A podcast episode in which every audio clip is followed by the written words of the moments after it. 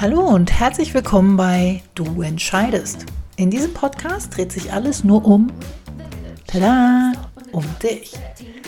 Wie du dich zum Beispiel von den Fesseln deiner Vergangenheit lösen kannst. Oder aber auch geht es um, ja, wie komme ich aus dem ewigen Gedankenkarussell wieder raus? Wie du die Sucht nach Anerkennung loslassen kannst? Aber vor alledem geht es darum, wie du endlich die Freiheit leben kannst, die du dir schon so lange wünschst. Ich wünsche dir viel Spaß.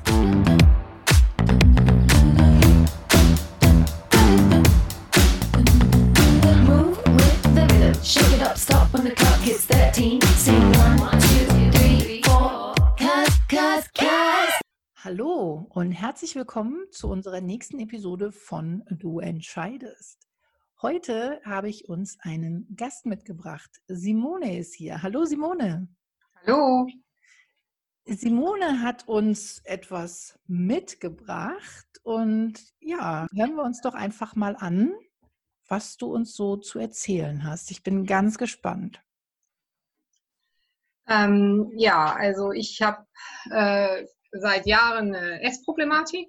Ähm, eigentlich immer nicht ganz so extrem ausgeprägt gewesen, ähm, die jetzt aber seit fünf Jahren doch ähm, neulich härtere Züge angenommen hat. Und im Laufe der Therapien, die ich jetzt schon so gemacht habe, ist halt rausgekommen, so ein bisschen, dass ich, ähm, seitdem diese Essstörung so stark ist, ähm, immerhin meine Angst nicht mehr so habe, wie ich sie vorher hatte, oder meine Angststörung. Und ähm, wie sagte mal meine Psychologin zu mir, die, ähm, äh, dass die, der Zwang kommt halt ähm, vor der, äh, oder nein, ich kriege das jetzt gerade nicht mehr zusammen, wie sie es gesagt hat, Entschuldigung. Ähm, auf jeden Fall hat sie halt das so gesagt, dass, dass halt jetzt dieser, dieser Zwang, diese ähm, Essstörung als Zwang ähm, die Angst mehr oder weniger abgelöst hat, was natürlich für mich einerseits diesen positiven Effekt hat, dass ich halt keine Panikattacken mehr bekomme, wenn ich alleine zu Hause bin oder sonst irgendwas. Negativ ist natürlich die Essstörung, die da ist, die ähm, auch eher gesundheitsschädlich ist. Und Mhm. ja, jetzt natürlich meine Angst ist oder auch die Problematik ist, diese Essstörung loszulassen, weil natürlich die Angst vor der Angst da ist. Mhm. Also die Angst, dass, dass es einfach alles wiederkommt und ich wieder nachts wach liege, wenn ich alleine bin und ähm, Panik bekomme. Wieder anfangen, alles zu kontrollieren, jede Tür abzuschließen, die im Haus irgendwie abzuschließen ist. Und ja, Okay. sowas halt. Also das heißt, als du deine Angststörung hattest, hattest du schon auch das Bedürfnis, alles zu kontrollieren. Ja. Ne? Also ich habe nachts ähm, alle Türen zugemacht. Ich habe die Wohnzimmertür abgeschlossen, weil ich gedacht habe, wenn die durch die Balkontür oder durch die Terrassentür reinkommen, müssen sie noch eine Tür ähm, überwinden, durch die sie kommen müssen. Mhm. Ich habe jedes Zimmer kontrolliert, bevor ich ins Bett gegangen bin, ob auch niemand drin ist. Ähm, alle Fenster zu, alle Rollläden runter, Türen Okay. abgeschlossen, alles. Weißt du, woher diese Angst kam? Hattest du da mal ein Erlebnis oder kam Ja. die so aus dem Nichts? Also ich hatte schon ein Erlebnis. Ich bin als ähm, sieben-, achtjähriges Kind auf meinem Nachhauseweg vom Sport von Jugendlichen angehalten worden und mit einem Messer bedroht worden. Einfach aus Okay. Jux und Dollerei. Es ist nicht wirklich was passiert, außer dass ich halt Panik hatte. Mhm. Ähm, und ähm, zu der Zeit ist man halt mit dem Kind nicht zum Psychologen gegangen, um das aufzuarbeiten oder sonst irgendwas. Dementsprechend ist das nie verarbeitet worden, würde ich jetzt mal so sagen. Mhm. Ähm, ich weiß auch nicht, also ich erinnere mich zum Beispiel nicht daran, dass ich ein Jahr lang nicht alleine zur Schule gegangen bin, weil das auch mein Schulweg war. Das hat meine Mutter mir im Nachhinein erzählt. Ich weiß, dass ich ähm, Angst hatte, immer an Jugendgruppen vorbeizugehen, ähm, als Kind schon. Dass Mhm. ich halt auch da schon Angst hatte, wenn meine Eltern abends nicht da waren und mein Bruder und ich alleine waren, im Haus immer irgendwelche komischen Geräusche waren. Also ich weiß auch, dass ich teilweise nachts Angst hatte im Bett und dann im Badezimmer auf dem Teppich gelegen habe und da geschlafen habe, weil ich Angst hatte, wieder in mein Bett zurückzugehen. Okay. Ähm, also das heißt, du hattest die Angst tatsächlich auch schon seit deiner Kindheit. Ja, Wie viele Jahre insgesamt? ja, seitdem ich, ich kann mich da nicht so, so wirklich dran erinnern, aber also wir reden hier So über ungefähr. 30, 35 Jahre. Und mit Panikattacken oder tatsächlich dann einfach nur Angst?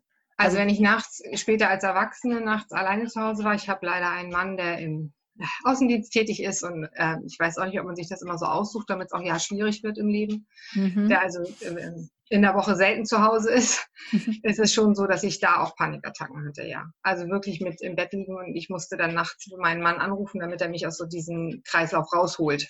Okay. weil man sich da ja so reinsteigert. Ja. Ich habe es dann mit Atemtechniken probiert, das hat ganz gut geholfen, aber trotzdem war halt diese Angst vor der Angst jede Nacht, ähm, ja. Also im Prinzip hattest du zum Schluss keine Angst mehr davor, dass du alleine bist, sondern du hattest eigentlich Angst davor, diese Panikattacken wieder zu bekommen. Genau, also ja, das, das steigert sich ja immer mehr. Mhm. Genau. Und da hast du Genau. dann irgendwann festgestellt, dass du mit der Kontrolle über dein Essen Kontrolle über dein Leben bekommst. Ähm, das kann ich gar nicht so sagen. Ähm, also es ist erst im Nachhinein mir bewusst geworden, dass seitdem ich die Essstörung, also ich habe halt Bulimie, seitdem ich 16 bin ungefähr, also ich bin jetzt 44 ähm, und habe halt mit ja, Ende 30 dann mal angedacht, ich müsste jetzt mal aufhören zu kotzen und habe dann leider auch aufgehört zu essen. Okay. Ja, das Ähm, nennt man Suchtverlagerung. Ja, jetzt habe ich beides. Also ich esse den ganzen Tag nichts und kotze die ganze Nacht. So, Das ist also semi-gut. Ja, ähm, ist halt auch nicht so schön. Nein. Äh, und ja, aber da ist mir bewusst geworden, dass es mir jetzt egal ist, ob irgendwelche Türen abgeschlossen sind, dass es mir egal ist, ob mein Mann nachts nicht da ist. Das ist Ja, irgendwie. du hast ja jetzt was anderes. ja, genau. Also es ist so, dass es die Angst ist irgendwie gar nicht mehr da. Hm. So diese Angst, die ich kenne mit den Panikattacken. Natürlich ist immer noch ganz viel Angst in mir drin. Die Angst Ja. vor der Zukunft, die Angst, ähm, ja, die Essstörung loszulassen, die Angst vor Veränderung, ähm, Hm. all das. Ja, und das ist ja dieser Kreislauf ne, zwischen Angst und Kontrolle. Je mehr Ja. du alles unter Kontrolle hast, umso mehr Angst hast du, irgendwas loszulassen. Weil äh, dann hast du ja das Gefühl, dass du wieder ins Nichts fällst, dass da nichts ist, was du ähm, kontrollieren kannst. Ne? So hast du dich unter Kontrolle, du hast dein Leben unter Kontrolle und anstatt nachts Angst zu haben, gehst du halt jetzt kotzen. Ja. Ne? So, also es, es hört sich jetzt plump an, aber es ist tatsächlich, du hast es ausgetauscht. Du hast diese, diese Angst ausgetauscht. Und natürlich hast du jetzt ein Unmengen Angst davor, diese Essstörung loszulassen, weil für dich natürlich automatisch sofort, wenn du aufhörst zu kotzen oder aufhörst zu essen oder auch nicht zu essen, wie auch immer, ne? in dem Mhm. Moment, wo du die Kontrolle darüber loslässt, hast du ja sofort die Angst, wieder Panikattacken zu bekommen. Ja. Die Frage ist, hast du denn mal dieses Trauma, was du da hattest als Kind, hast du das bearbeiten können? Ähm, noch nicht richtig. Also Mhm. ich habe das mit Hypnosetherapie probiert, ähm, bin aber nicht ganz so richtig rangekommen. Mhm. Also da ist immer noch ganz viel davor gebaut. Also mein Schutzschicht.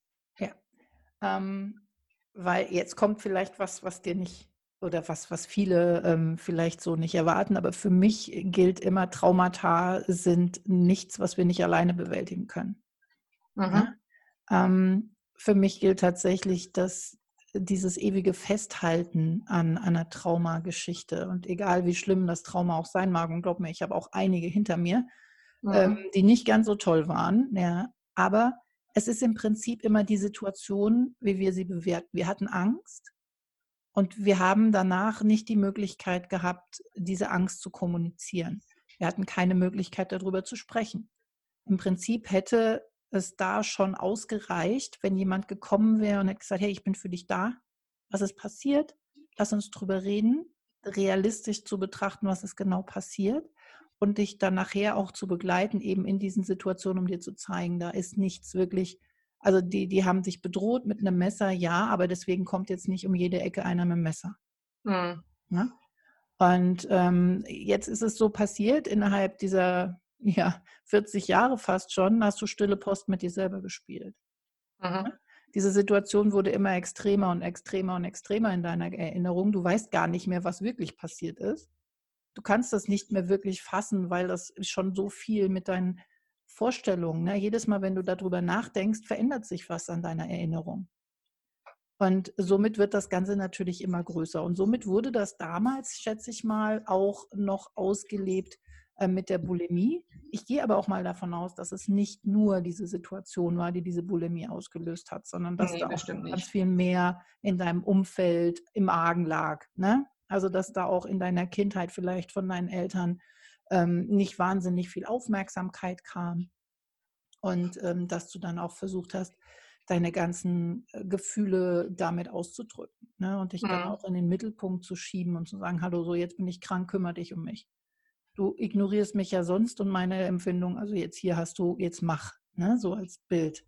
Mhm. Und ähm, die Problematik ist natürlich jetzt zu sehen, wo ist der Anfang dieses Kreislaufs? Weil im Prinzip ist das ja ein, ein, ein, ein Teufelskreis, in dem du gerade bist. Ne? Du kannst deine Essstörung nicht loslassen, weil du Angst davor hast, wieder Panikattacken zu bekommen. Aber du musst dein Leben kontrollieren, weil du das Gefühl hast, ansonsten würdest du zerbrechen. Ansonsten würdest du, äh, weiß ich nicht, was, was sonst passiert. Ne? Ich habe keine Vorstellung, was du dir vorstellst, wenn du die Kontrolle loslässt. Was ist das für dich? Was, wie ist das Gefühl, wenn du sagst, du müsstest jetzt die Kontrolle loslassen? Ähm, ich glaube, meine größte Angst ist es, irgendwann ganz alleine zu sein. Also das ist so ähm, ein großes Okay. Problem. Die Frage Weil ich mich halt immer alleine gefühlt habe, wie du schon sagst, in der Familie halt auch. Ne? Ja, aber was, was wäre denn, wenn du ganz alleine bist? Was ist denn so schlimm an dem ganz alleine sein? Das kann ich dir gar nicht sagen. Dieses Gefühl einsam, diese Einsamkeit, dieses Gefühl. Das Problem ist ja, dass wir uns einsam fühlen, auch wenn Menschen um uns rum sind. Du fühlst dich ja auch jetzt einsam, obwohl Menschen um dich rum sind. Habe ich recht? Ähm, teilweise ja. Das, das Problem ist ja, dass mach, wir machen uns einsam. Ja? Wir, wir schotten uns ja ab eben mit dieser Kontrolle, mit der Krankheit und behaupten, alle anderen haben ja sowieso keine Ahnung. Die wollen uns helfen, die bieten uns eine Hand und wir schlagen sie weg und sagen, du weißt doch gar nicht, wie ich mich fühle. Du hast doch überhaupt keine Ahnung, was ich jetzt mache. Und dann kommen andere, die wiederum sagen, du tut mir leid, ich kann dir da nicht helfen, weil ich weiß nicht, wie es dir geht und ich weiß nicht, wie ich dir helfen kann. Und das empfinden wir dann sofort als Abwertung ne? und, und setzen uns selbst wieder runter. Und was du vorhin schon gesagt hast, dass du dir einen Mann gesucht hast, der im Außendienst tätig ist, ja, es kann sein, ne? dass du dir das schon passend gesucht hast, irgendwie unterbewusst. Natürlich jetzt nicht bewusst drauf losgelaufen bist, um zu sagen, okay, ich suche mir jetzt einen Mann, der für mich nicht da ist, dass ich schön meine Essstörung weiterleben kann. Aber so unterbewusst kann das schon sein, ne? Dass du äh, dich bestätigen willst. Ich meine, das ist ja das, was wir meistens machen, wenn wir in unserem Minderwertigkeitsempfinden agieren, ne? dass wir uns in Situationen bringen, die uns ganz klar vor Augen führen, wie schlecht wir doch eigentlich wirklich sind und wie, wie unfähig du bist, alleine zu leben. Und ich glaube, das ist es, dass du das Gefühl hast, dass du nicht existieren kannst, wenn du alleine bist. Ja, das kann, ich habe auch nie alleine gelebt. Also ich bin von zu Hause direkt mit meinem Mann zusammengezogen. Ich habe das nie gemacht. Und da denke ich, wäre es ganz wichtig zu sehen, ähm, dass für dich einfach mal so eine Art Realitätsüberprüfung passiert. Mach dir doch mal tatsächlich Gedanken, wie könnte, und zwar im positiven Sinne, nicht im negativen Sinne, ne? Hm. Wie könnte denn dein perfektes Leben aussehen, wenn du alleine bist? Was könntest du denn alles machen? Mal ge- angenommen, du hast keine Essstörungen, keine Panikattacken mehr und du wohnst alleine. Was wäre in deinem Leben möglich? Was würdest du machen, was du dir schon immer wünschst? Uff, schwierige Frage. Es ist halt, ähm, ja, ich habe halt mein ganzes Leben echt auf meine Familie ausgerichtet, die ganzen letzten Jahre. Also ich habe halt auch noch ein paar Kinder dazu. Mhm. Und äh, so diese Vorstellung, ähm, das wird jetzt schwierig, weil die halt auch groß werden und äh, es eine Frage der Zeit ist, bis die aus dem Haus raus sind. Ja, Und ähm, dann fehlt natürlich schon wieder so ein Stück weit, um von mir abzulenken, um wo, wo ich mich um andere kümmern kann. Ne? So. Ja. Und du lebst also zu 100 Prozent im Außen. Du, Ja. also du lebst für alle anderen. Du hast Ja. deine Hände, um es mal nett auszudrücken, in den Keksdosen aller anderen Menschen. Ja, die Kekse schmecken gut. Ja, genau. Aber das ist ja kein Leben. Und ich meine, du siehst es ja, dass das nicht der Sinn der Sache ist, dich mit den, ähm, ja, mit anderen Menschen, mit anderen Situationen abzulenken, anstatt bei dir zu sein. Mhm. Wieso hast du so große Angst, auf dich zu achten? Warum bist du dir so wenig wert, dass du lieber auf alle anderen achtest, um von dir abzulenken? Das hat ja schon was von so einem Überheblichkeitskomplex, ne? Dass du, ähm, dass du selber sagst, ich bin so schlecht, so unsagbar schlecht. Es lohnt sich noch nicht mal, dass ich Wert auf mich lege, dass ich auf mich achte. Warum sollen das denn die anderen alle tun?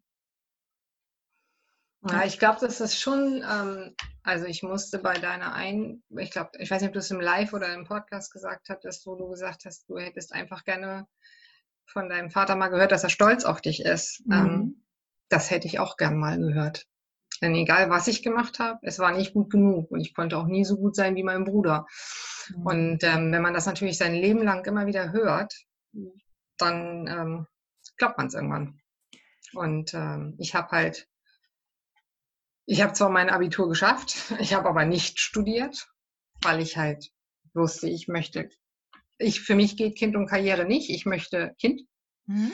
Und ähm, ich habe zwar mit 40 noch angefangen zu studieren, aber die Erstörung war einfach zu doll, als dass ich das hätte körperlich geschafft.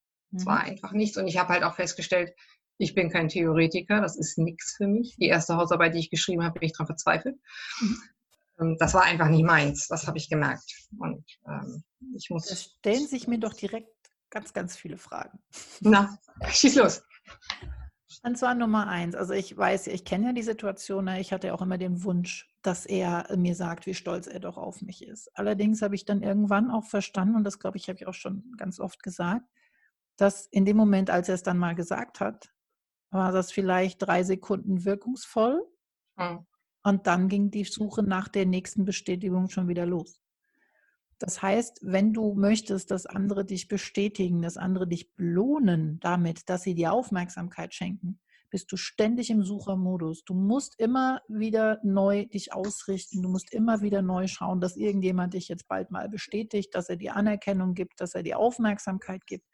Das heißt, du bist immer needy. Du bist immer im Ich brauche Modus. Hm. Du fühlst dich immer schlecht und du hast immer die Möglichkeit, dich selbst schlecht zu machen dabei. Weil wenn du die ja nicht bekommst, was ja sehr oft der Fall ist, ne, weil andere Menschen sind einfach nicht dafür da, um unsere Bedürfnisse zu befriedigen, um uns Aufmerksamkeit zu schenken. Das ist nicht den ihre, das sind nicht denen ihre Kekse. Die haben ganz andere Sachen. So, und dein Vater hat das vielleicht auch nie gelernt, dass man Aufmerksamkeit weggibt, dass man ähm, auch mal sagt, ich bin stolz auf dich. Vielleicht wurde es ihm auch nie gesagt. Ne, du bist ja auch so die Generation wie ich. Da, da wurde sowas nicht gesagt von unseren Großeltern. Das war die harte Generation. Die mussten sich da durch so einen Krieg durchjagen. Ja? Hm. So, und die wurden natürlich ganz anders erzogen. Und dementsprechend sind wir jetzt die Generation, die ähm, die Problematik hat, dass wir nicht gelobt wurden. Also wir wurden erzogen mit Lob und Tadel. Wenn wir was gut gemacht haben, wurden wir belohnt. Ne? Hast du gut gemacht? Oder halt auch eben, ist, mein Vater Hätte besser sein wenn können. ich, wenn ich nichts sage, dann ist das wie ein Lob. Ne? Das Mhm. kam dann auch immer noch totaler Schwachsinn. So, und ähm, das habe ich, dann habe ich gemerkt, wenn ich, wenn ich belohnt werde, dann habe ich was gut gemacht. Werde ich nicht belohnt oder sogar werde ich ausgeschimpft oder bestraft, dann habe ich was schlecht gemacht. Und werde ich nicht bestraft, dann habe ich irgendwas falsch gemacht. So, und das ist das, was wir lernen als Kinder. Die nächste Generation, unsere Kinder, die sind jetzt wieder ganz anders aufgewachsen. Ne? Die sind jetzt eher wieder schon zu oft gelobt worden. Weil wir ja genau das hatten und wir wollten ja unbedingt nicht wie unsere Eltern sein. Also haben Mhm. wir dafür gesorgt, dass wir unseren Kindern so viel Lob geben und das hast du aber toll gemacht und das hast du aber prima gemacht. Die haben jetzt genau das gegenteilige Problem. Ne? Die denken nämlich, sie wären Gott und die Welt. Und sie sind der Mittelpunkt der Erde und alles muss sich um sie drehen. Das ist jetzt wieder ein anderes Problem. Aber für uns ist es ganz klar und auch für dich, dass du dieses Gefühl hast, du musst belohnt werden, du musst beachtet werden, dann bist du richtig. Und wenn das nicht der Fall ist, dann bist du falsch. Und das genau ist der Knackpunkt. Du bist genau richtig, auch wenn du nicht belohnt wirst. Belohnung ist wie so ein, ja, wie ein Geschenk. Wenn man, wenn man eine Aufmerksamkeit bekommt, dann ist das schön. Und wenn man keine Aufmerksamkeit bekommt, dann ist das nicht schlimm. Und dadurch, dass du dich selbst, du gibst dir ja selber noch nicht mal Aufmerksamkeit, sondern du versuchst ja ganz genau deine, ähm, deine Aufmerksamkeit auf andere zu lenken. Das heißt, du bestätigst dich jeden Tag, jede Minute selbst, indem du sagst, ich bin es mir nicht wert, dass ich selbst auf mich achte. Warum sollte es denn dann irgendjemand anders tun? Hm. Ne? Und das bedeutet ganz klar, dass dein Weg sein sollte, dass du auf dich selber achtest, dass du einfach mehr mal auf deine Bedürfnisse schaust, dass du mal guckst, was möchte ich denn eigentlich? Und ob deine Kinder zu Hause sind oder ob sie weg sind, das ist egal. Es sind immer noch deine Kinder, die ziehen zwar aus, aber sie sind trotzdem noch deine Kinder. Nur, du hast keine Beschäftigung mehr. Ne? Und Ja. dass du dein Studium nicht abgeschlossen hast, so, so what? Es interessiert doch kein Mensch. Mach doch das, was dir gefällt. Vielleicht hast du Lust, was anderes zu studieren, was nicht so trocken ist. Vielleicht hast du Lust, nochmal eine Ausbildung zu machen. Vielleicht hast du Lust, dich selbstständig zu machen. Überleg dir doch einfach mal, träum dir doch einfach mal dein Leben, wie es aussehen könnte, wenn du keine Angst und keine Essstörung hast. Und du Mhm. kannst, ne? Weil du bist so in deinem negativen Denken. Ne? Du hast so einen negativen Filter vor, deinem, vor deiner Wahrnehmung. Und wenn du den nicht wegnehmen kannst, wirst du da auch immer gefangen sein. Du wirst auch immer versuchen, in deiner, die Aufmerksamkeit zu bekommen. Du wirst immer im Außen sein. Du wirst versuchen, von dir abzulenken. Und solange du das machst und du nicht dazu bereit bist, mit dir selber mal alleine zu sein und dich selbst zu mögen und dir selbst zu sagen, hey, das bin ich mit allen Ecken und Kanten und Fehlern und Freuden und alles, was ist, das bin ich und ich mag mich so, wie ich bin. Solange wirst du immer Probleme bekommen mit irgendwelchen Sachen. Beim nächsten Mal sind es dann keine Essstörungen mehr, dann hast du tatsächlich dann irgendwelche Zwänge, dann musst du Türen auf und zuschließen, ne? Hände 70.000 Mal waschen, ähm, beim Einkaufen zehnmal um das Regal laufen, bevor du das irgendwie rausnimmst. Irgendwas in der Art. Oder allerdings, es kann auch sein, dass du anfängst wieder ähm, mit Binge-Eating zum Beispiel. Das hattest du ja jetzt noch nicht. Das wäre zum Beispiel auch noch möglich. Dann könntest du auch Drogen nehmen oder du könntest Alkohol trinken. Du würdest im Prinzip die Sucht verlagern, um irgendwas abzudecken. Und zwar irgendwas in dem Sinne dich selbst. Na? Ich bin es Ja. mir nicht wert, mich selbst wahrzunehmen, auf mich selbst zu achten. Und dementsprechend muss ich das irgendwie deckeln, egal wie ich das mache. Hauptsache, es wird gedeckelt. Ich möchte mich nicht mit mir beschäftigen, weil du deiner Vergangenheit noch viel zu viel Wert beimisst. Du sagst, das war so schlimm damals. Oh mein Gott, das, ich kann ja gar nicht anders sein. Und du dich selbst so schlecht machst, weil du sagst, ja, ich habe zwar Abitur gemacht, aber ich habe nicht studiert. So was interessiert doch kein Mensch. Das ist doch dein Leben. Nur du entscheidest, was du mit deinem Leben machst. Ob du jetzt nochmal studierst, ob du noch eine Ausbildung machst, ob du dich selbstständig machst, ob du irgendwo arbeiten gehst, welchen Job du machst. Das ist alles deine Entscheidung. Wie du deine Zeit verbringst, ob du dich selber magst oder nicht, es ist deine Entscheidung. Dass es dir jetzt so schlecht geht, ist deine Entscheidung. Du hast dich irgendwann dafür entschlossen, dich nicht zu mögen und das hast du durchgezogen und zwar mit einer Energie und mit einer Kraft und mit einem Durchhaltevermögen. Ja, und jetzt überleg dir mal, wenn du diese drei Sachen, nämlich die Energie, die Kraft und das Durchhaltevermögen darauf verwenden könntest, dich zu mögen, was du alles erreichen kannst. Ja, aber wie kriege ich das gedreht? Indem du Stück für Stück versuchst, dich selbst so anzunehmen, wie du bist. Dass du wirklich Schritt für Schritt darauf hinarbeitest, vom Außen wegzugehen und mit dir selber alleine zu sein. Dass du ähm, tatsächlich damit arbeitest, dass du deine Angst in den Griff bekommst. Es gibt Möglichkeiten, Angst in den Griff zu bekommen. Ne? Mhm. Ich hatte ja auch jahrzehntelang Angst und Panikattacken, wirklich mit allem drum und dran. Und ich hatte auch eine Essstörung und ich habe dann auch Drogen und ich hatte alles, um diese Angst zu verdeckeln. Ja? Und Mhm. geschafft habe ich es eigentlich nur, indem ich immer mehr zu mir selber gefunden habe. Dass ich mit mir selber zufrieden bin. Unsere Angst ist nur unser Warnsystem. Das ist im Prinzip das System, das uns sagt, diese Situation ist nicht gut. Ja? Und die kommt erst, wenn vorher schon ganz viele Warnsysteme angesprungen sind. Ne? Dein Unterbewusstsein hat sich schon heiser geschrien. Ja? Die hat schon mit der Tröte, hast du nicht drauf gehört, hast du ignoriert. Du hattest körperliche Symptome, hast du nicht drauf gehört, hast du komplett ignoriert. Und dann kommt die Angst und die kannst du nicht ignorieren.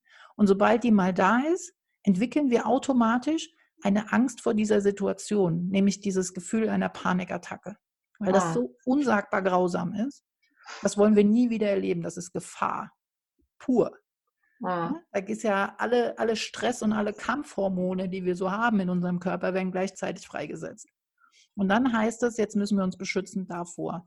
Und erstmal suchst du dir äh, irgendwelche ja, Auswege, ne? Wo, wie, wie kann ich das deckeln? Wie kann ich mich davor beschützen? Und irgendwann hast du dann festgestellt, oh, mit Kontrolle habe ich das im Griff. Und solange du die Kontrolle hältst, und die muss ja immer enger werden, und deswegen verändert sich die Essstörung auch mit der Zeit. Mhm. Ne? Deswegen ist sie jetzt so extrem. Also nicht essen und kotzen ist natürlich das super Extreme. Mhm. und auch nicht wirklich gesund. Aber davon wollen wir jetzt gar nicht reden, sondern es geht tatsächlich darum, dass du ein, deine Kontrolle immer enger ziehst und du hast auch gar keine andere Chance. Ne? Das war mein Hund. er hat jetzt auch noch was dazu gesagt. Nein, also im Prinzip ziehst du das ja immer enger um dich. Ne, Diese Kontrolle muss immer enger werden, weil du immer mehr Angst davor hast, äh, eben diese Kontrolle zu verlieren. Und irgendwann sorgt diese Kontrollsucht dafür, dass es dich nicht mehr gibt. Das ist das Ende vom Lied, weil du dich so abschleifst wie so ein Stein, ne? Und Ja. zwischen zwei Mauern. Und irgendwann zerbröselst du einfach nur noch und wirst zu Sand und dann bist du nicht mehr da. Und das kann es nicht sein. Und die Situation, vor der deine Angst dich warnt, ist ganz klar, dass du dich nicht magst, dass du dich so sehr ablehnst. Das ist das, warum deine Angst so laut schreit. Das ist das, wo sie sagt, hier musst du raus. Du musst anders denken, du musst es anders wahrnehmen, weil du hast deine Wahrnehmung durch diesen, ich sage jetzt mal, verdreckten Filter. Also das bedeutet, um da rauszukommen, hilft dir eigentlich mal, fang mal an, dir wirklich aufzuschreiben, wie könnte mein perfektes Leben denn aussehen? Ohne Essstörung, ohne Angst, ohne Kontrolle. Was, was kann ich denn machen? Wo- Wozu hätte ich denn mal Lust? Wozu hätte ich einfach mal Lust, wenn das alles nicht wäre? Mhm. Was würde ich denn gerne mal machen? Und träum dich in diese Zeit. Du brauchst positive Hormone in dir. Du hast ganz viele Kampfhormone in dir und die musst du neutralisieren und dafür brauchst du positive Gefühle. Und positive Glücksgefühle können wir uns selber machen, genauso wie diese Stresshormone, indem wir uns eben was Schönes vorstellen und wirklich ins Träumen kommen. Auch wenn das für dich jetzt noch absolut unrealistisch ist. Ich kann dir versprechen, alles das, was du dir jetzt erträumst, kannst du schaffen. Es sei denn, du möchtest gerne auf den Mond fliegen, dann wird es schwierig. Aber alles andere ist machbar. Auch wenn es für dich jetzt nicht realistisch klingt. Ich habe auch Ja. irgendwann mal gedacht, ich werde niemals ein normales Leben führen können. Das ist überhaupt nicht machbar, also überhaupt nicht denkbar. Ich werde niemals irgendwo arbeiten gehen können. Ne? Und ich habe es geschafft. Ich habe es nicht nur geschafft, irgendwo arbeiten zu gehen. Ich habe Karriere gemacht. Ich habe mich dreimal selbstständig gemacht. Ich mache mittlerweile das, was ich liebe. Und alles das, wo ich früher gedacht habe, das kann nicht sein, das kann ich nicht machen. Ich lebe alleine, ich wohne alleine und ich liebe es. Ich liebe es, alleine zu sein. Ich liebe es, allein mit mir selber zu sein, mit mir zufrieden zu sein. Ich kann meinen Wert bestimmen. Ich habe mir gesagt, ich habe nie einen Wert. Ich bin doch nichts wert. Ne? Alles das habe ich gedacht und es ist möglich. Aber du musst irgendwann diesen Mut aufbringen, den ersten Schritt zu tun. Und zu sagen, okay, ich mache jetzt den ersten Schritt ins Nichts, weil das ist es für dich. Du hast so früh angefangen, du weißt überhaupt nicht, wie sich Leben anfühlt ohne Kontrolle, ohne Angst. Du hast gar keine Ahnung mehr. Nee, das stimmt. Und Das weiß ich wirklich nicht. ist der erste Schritt für dich tatsächlich, träum dir dein Leben, wie du dir das, was, was würdest du gerne machen mal? Was, vielleicht jetzt tatsächlich, wenn die Kinder schon älter sind, jetzt hast du ja dann Zeit, ne? Vielleicht tatsächlich ein anderes Studium oder nochmal eine Ausbildung oder möchtest du vielleicht eine Auslandreise machen irgendwo hin und nicht gleich wieder, oh mein Gott, da bin ich ja dann allein im Ausland. Auch tatsächlich zu gucken, ähm, ja, ich würde so gerne mal nach Indien, Asien, wo auch immer, Neuseeland, ja, und dort vielleicht arbeiten oder dort vielleicht Menschen kennenlernen, eine Sprachreise machen. Egal um was es geht, kein Geld, keine, kein Weite, es ist keine Begrenzung. Du darfst alles machen in deinen Gedanken, was du möchtest. Und dann überleg mal, dass du, dass du immer so ein bisschen mehr, we weniger Kekse von den anderen isst ja, dass du mal so ein bisschen zu dir kurz zurückkommst. Ne? Und immer dann, wenn du dich dabei erwischst, wie du dich gerade wieder selbst schlecht machst, in die Bewertung gehst, weil ich gehe mal davon aus, dass du dich ganz stark mit allem anderen vergleichst und, und ja, dass du da immer, wenn du in die Bewertung gehst, sagst, stopp, da sind wir ja wieder, hallo liebe Bewertung, nein, heute nicht. Und dann rausgehen aus der Bewertung, neutral sehen. Denn auch wenn du dir jetzt sagst, oh mein Gott, ich habe schon so viele Jahre vertan, ja, und was hätte ich mal damals gewusst, was ich heute weiß, la la la, hilft dir alles nichts. Also du kannst natürlich jetzt auch noch 20 Jahre darüber sinnieren und dich furchtbar fühlen, was du alles nicht gemacht hast ne, in deinem Leben und was du Mhm. nicht kannst und dass du so schlecht bist und dass du ähm, ja mit dieser Essstörung und dieser Angst und du bist einfach unfähig zu leben. Das kannst du jetzt gerne noch 20 Jahre weitermachen. Oder du entscheidest dich dafür zu sagen, nö, und jetzt ist Schluss. Das war gestern und ab heute mache ich das anders. ab heute versuche ich einfach mal ein bisschen mehr zu mir zu stehen, auch für mich mal einzustehen, mir mal zuzugestehen, was ich kann. Schau dir doch mal an, was kannst du denn? Du hast bestimmt ganz viele tolle Sachen, die du, die du kannst, wo du gut drin bist, wofür andere Menschen dich lieben und achten und schätzen. Nur siehst du das nicht. Ja, nee, das ist ähm, schwierig, das stimmt. ja, ganz genau. Also, der Weg wird sein, tatsächlich jetzt einfach mal ein bisschen ins Träumen zu kommen. Überleg dir mal, was es denn überhaupt möglich wäre. Dann zu gucken, okay, kannst dir auch schon mal überlegen, ich mache ja auch immer wieder solche kleine Angstgeschichten, ne? also auch im Podcast, wie kann man damit umgehen ähm, und sowas, dass du da auch, auch ein bisschen weit dran arbeitest, wie kann ich mit meiner Angst umgehen, weil mhm. im Prinzip hast du die Macht über deine Angst. Denn die Angst mhm. bist du. Das ist nichts, was, was da irgendwo herkommt. Ne? Und ich weiß, Panikattacken kommen augenscheinlich aus dem Nichts. Die sind einfach da. Es ist aber nicht so. Vor jeder Panikattacke steht ein Bild im Kopf oder ein Gedanke. Ja, genau. Also das merkt, das, das weiß ich. Das, ja? ähm, ich habe das auch immer schon im Vorwege gemerkt. Gleich geht's los. Und genau. Wenn ich Glück habe, hatte, habe ich meinen Mann dann erreicht, bevor es losging. Aber da kann ich abgelenkt war dann auch anfangen, ne? wenn du merkst, es geht los, beschäftige deinen Kopf mit irgendwas anderem. Fang an zu mhm. singen. Denn wenn du singst, kannst du keine Angst entwickeln. Mhm. Dann bist dein Kopf beschäftigt. Unser Gehirn ist nicht multitaskingfähig. Die körperlichen Symptome, die kommen dann trotzdem hoch. Ne? Dann wird dir schwindlig und dann wird dir heiß und so. Aber wenn du deine Gedanken dann darauf fixierst und sagst, oh mein Gott, oh mein Gott, gleich, jetzt wird mir wieder schwindlig, gleich falle ich um, oh Gott, oh Gott, jetzt geht's wieder los. Je mehr du dich darauf fixierst, umso mehr Raum gibst du der Angst. Ja? Das ist, kannst du dir ungefähr so vorstellen, jeden Gedanken, den du da drauf packst, kriegst du noch einen Quadratmeter mehr Raum. Mhm. Ne? Und um, je mehr du daran denkst, umso größer wird die Angst. Und irgendwann hast du so ein Fußballfeld, dann zwei Fußballfelder, drei Fußballfelder. Und je länger du dich daran festklammerst, umso länger dauert die Angst. Wenn du jetzt aber in so eine Situation kommst und du merkst, oh, gleich geht's wieder los, lenk deinen Kopf ab. Fang an zu singen, überleg dir das ABC der Länder, versuch dir irgendwelche Länder zu überlegen, ne? so äh, Argentinien, ähm, Belarus und was weiß mhm. ich. Streng deinen Kopf an und lass diese körperlichen Gefühle, versuch dir vorzustellen, es ist wie so eine Welle, die über dich drüber schwappt. Mhm. Und wenn es dir hilft, sag, es ist nur die Angst. Es ist nur die Angst. Es kann mir nichts passieren. Du wirst nicht umfallen, du wirst nicht sterben. Es wird nichts passieren. Ja? Das Herzrasen wird nur schlimmer, wenn du daran denkst. Dein Schwindel ja. wird nur schlimmer, wenn du daran denkst. Und das hat mir immer geholfen, zum Beispiel, wenn ich im Einkaufszentrum stand und ich habe gemerkt, ah, scheiße, es geht wieder los. Ne? Und das merken die anderen ja um mich herum gar nicht, weil es ist ja nur in meinem Kopf. Mhm. Das ist das, was ich mir dann immer gesagt habe. Mich konzentriert auf das, was in diesem Einkaufszentrum ist und nicht diesen Fluchtmodus starten und zu sagen, ich muss jetzt wegrennen. Ne? Sondern genau in der Situation zu bleiben und sagen, mir passiert nichts. Und wenn irgendwann mal, was nie passieren wird, aber wenn irgendwann mal was sein sollte und ich tatsächlich umfalle ja, und ohnmächtig werde, Gibt es in diesem Laden 1000 Menschen oder 100 Menschen oder 15 Menschen, irgendeiner von denen wird ja wohl einen Krankenwagen rufen. Und dann wird irgendjemand kommen und wird mich retten. Ich werde hier nicht sterben. Ja, also dieses, dieses Wissen, dass ich habe die Macht. Du tust mir nichts, du bist nur die Angst. Ich habe dich im Griff.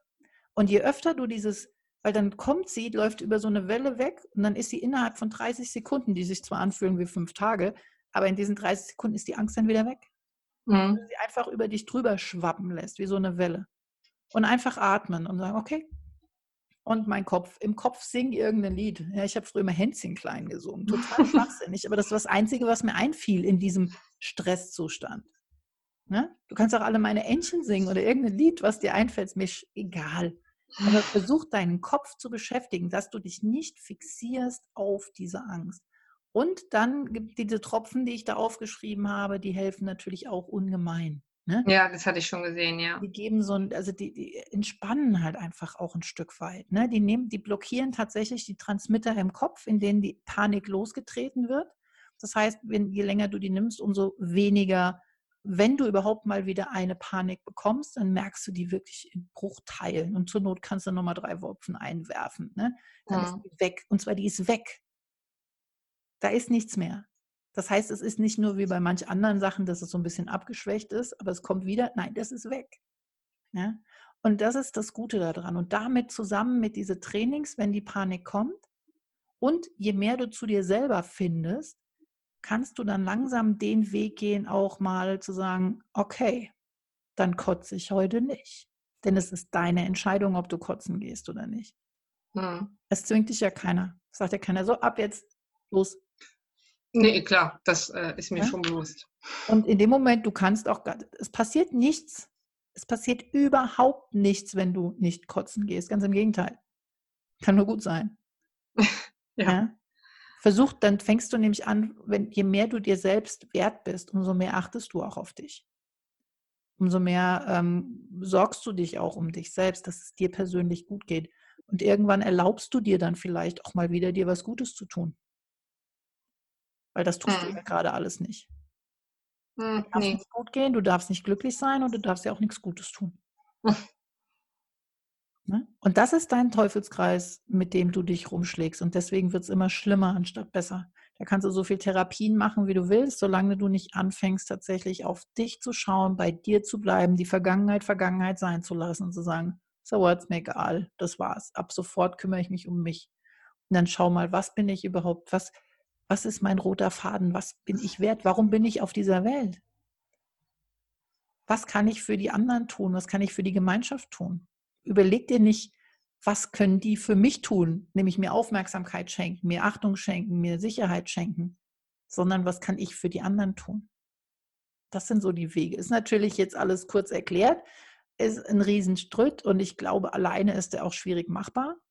Ne? Aber du kannst jetzt schon mal damit anfangen. Du kannst schon mal die ersten Schritte gehen und ich bin ja dann auch da sonntags immer und der Podcast ist immer da. Also da kannst du tatsächlich auch schon mitgehen. Ne? Und immer so ein Stück weit gucken, wie komme ich hier weiter? Wie geht's so? Hm. Ähm, w- was kann ich denn machen? Was, was würde mir denn gut tun? Wozu hätte ich denn mal Lust? Und mit einer Kleinigkeit anfangen. Tu dir mal was Gutes. Und über, Mhm. guck mal, ob die Welt zusammenbricht danach. Oder ob irgendjemand kommt und sagt, das hast du nicht verdient. Ja?